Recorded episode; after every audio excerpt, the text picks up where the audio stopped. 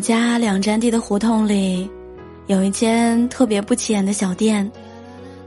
因为在网上看到过他们家店里面的装饰，觉得很喜欢，所以一直想去看一看。但一直到我搬家离开，我也没能如愿走进那家店里，因为每次去都正好赶上闭店休息，而闭店的理由，每次都是相同的八个字：心情不好，暂不营业。后来每一回跟朋友聊起这件事儿的时候，我都会很不屑的用任性来形容这个店主。那个时候我觉得心情不好，无非就是遇到了问题，遇到了问题就该卯足劲儿去解决，而不是应该选择逃避。但当生活的压力越来越多的出现，当我越来越对“成年人”这三个字。所带来的崩溃和无奈，习以为常的时候，我才终于能够理解，那个敢把心情不好暂不营业挂出来的任性店主，其实比很多咬着牙死扛的人勇敢得多。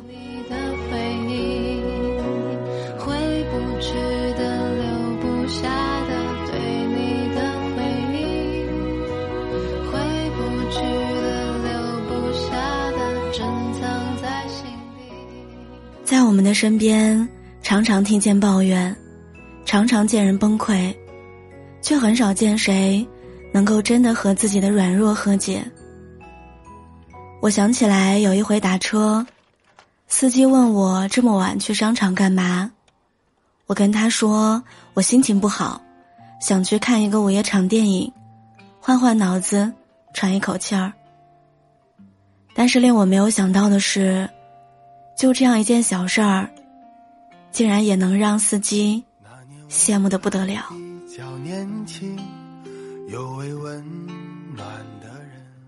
他说，自从有了小孩儿，已经好几年没有跟老婆单独看过电影了。而且为了赚更多的钱，他把下班的时间都用来开网约车。以前心情不好的时候，还能在车里坐一会儿，现在。连这个空间也被迫出让了。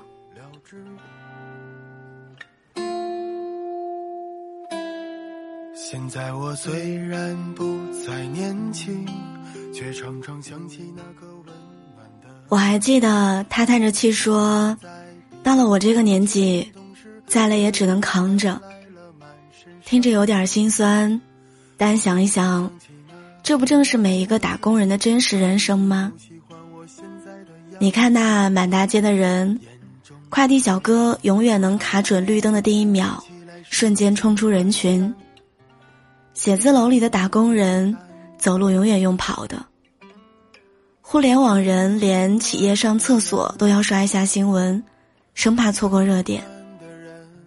连育儿类的电视剧，已经把下一代的焦虑门槛从高考，直接降到了幼儿园。的人温暖的人有人说，小的时候爸妈催着你早点睡觉，长大之后生活催着你早点起床。我们默默的把成年人和焦虑画上了等号，也自动默许了。只有站在快进键上的我们，才能把人生过好。那年我收获了爱情，有位温暖的人。在我得意洋洋的时候，他却劝我付出更多真心。如果你去问那些人为什么要这样的拼，得到的答案总是围绕着钱打转，却很少有人提及快乐。我们错误的认为跟上别人的脚步就能避开生活的坎坷，但其实生活的难题和压力。是永远没有尽头的。你咬着牙从这件事儿挺过来，下一件事儿又会紧接找上你。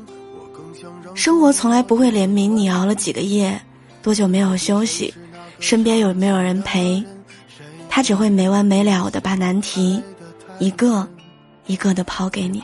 可是坚强了太久，却还会想他，在某个清晨，温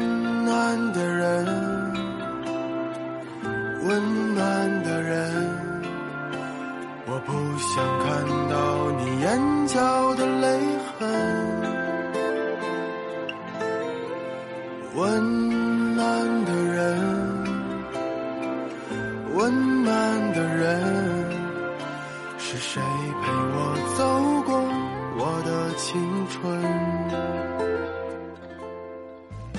永远不要指望生活会突然温柔待你，你只能学着在生活的夹缝里自己爱自己。我们改变不了世界，但我们可以试着改变自己走路的节奏，试着慢下来。给自己留一点呼吸的空间。我有一个做营销的朋友告诉我，从地铁到他家的路上，有一段一百米左右的小路，没有路灯，信号不好，但是他却特别喜欢那一段路，因为每次走到那里的时候，他那个用了好几年的手机就会没有网。然后他就可以心安理得的把手机揣进兜里，慢慢悠悠的享受那一百米的清静。他说：“虽然那几分钟的断网并不能改变什么，网络一恢复，该解决的问题一个也逃不了。但那几分钟没有人打扰的时间，已经足够让累了一天的自己喘一口气儿了。”我的身体流动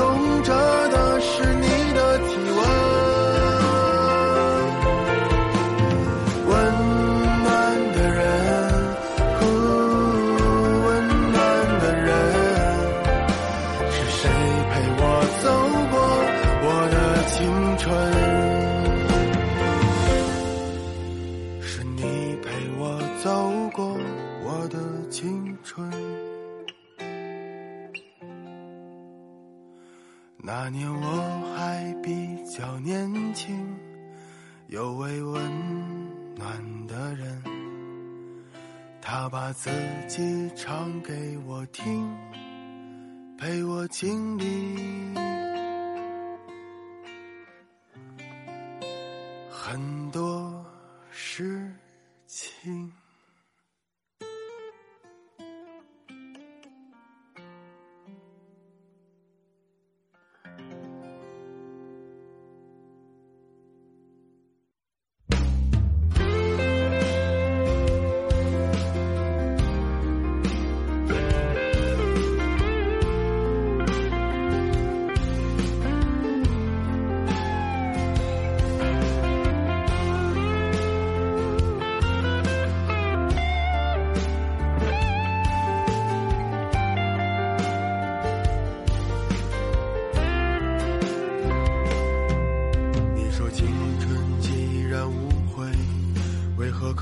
重走青春。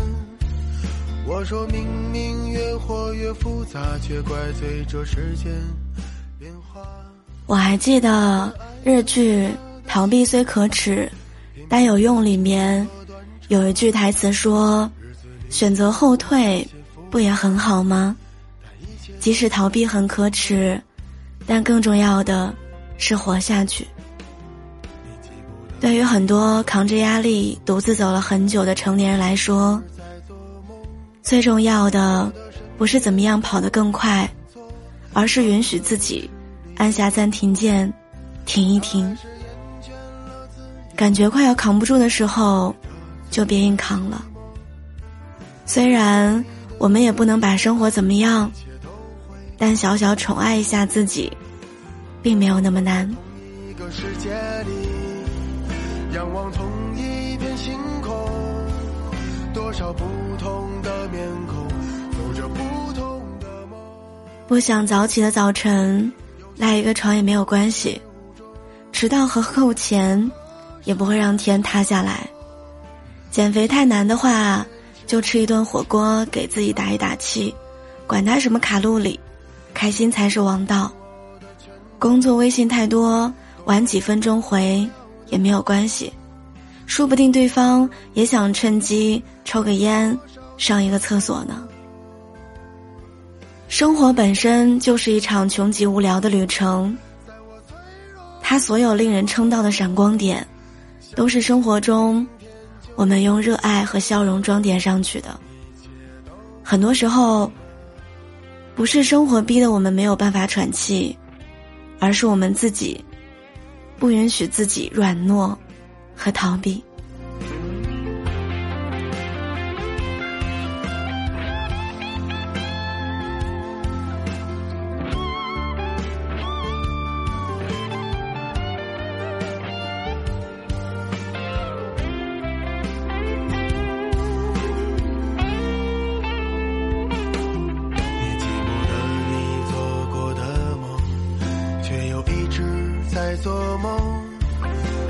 身边高朋满座，他们的故事里没有我，他还是厌倦了自由，得罪了寂寞，日子里的那些不甘，但一切都会好的。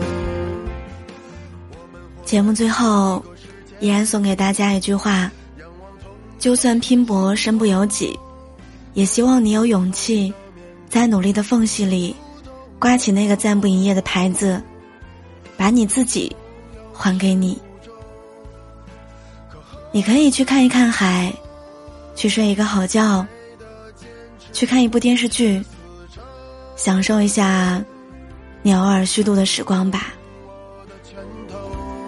未来很长，你要慢慢的走。多少笑容的背后。又有多少的伤口，给自己一个理由，在我最。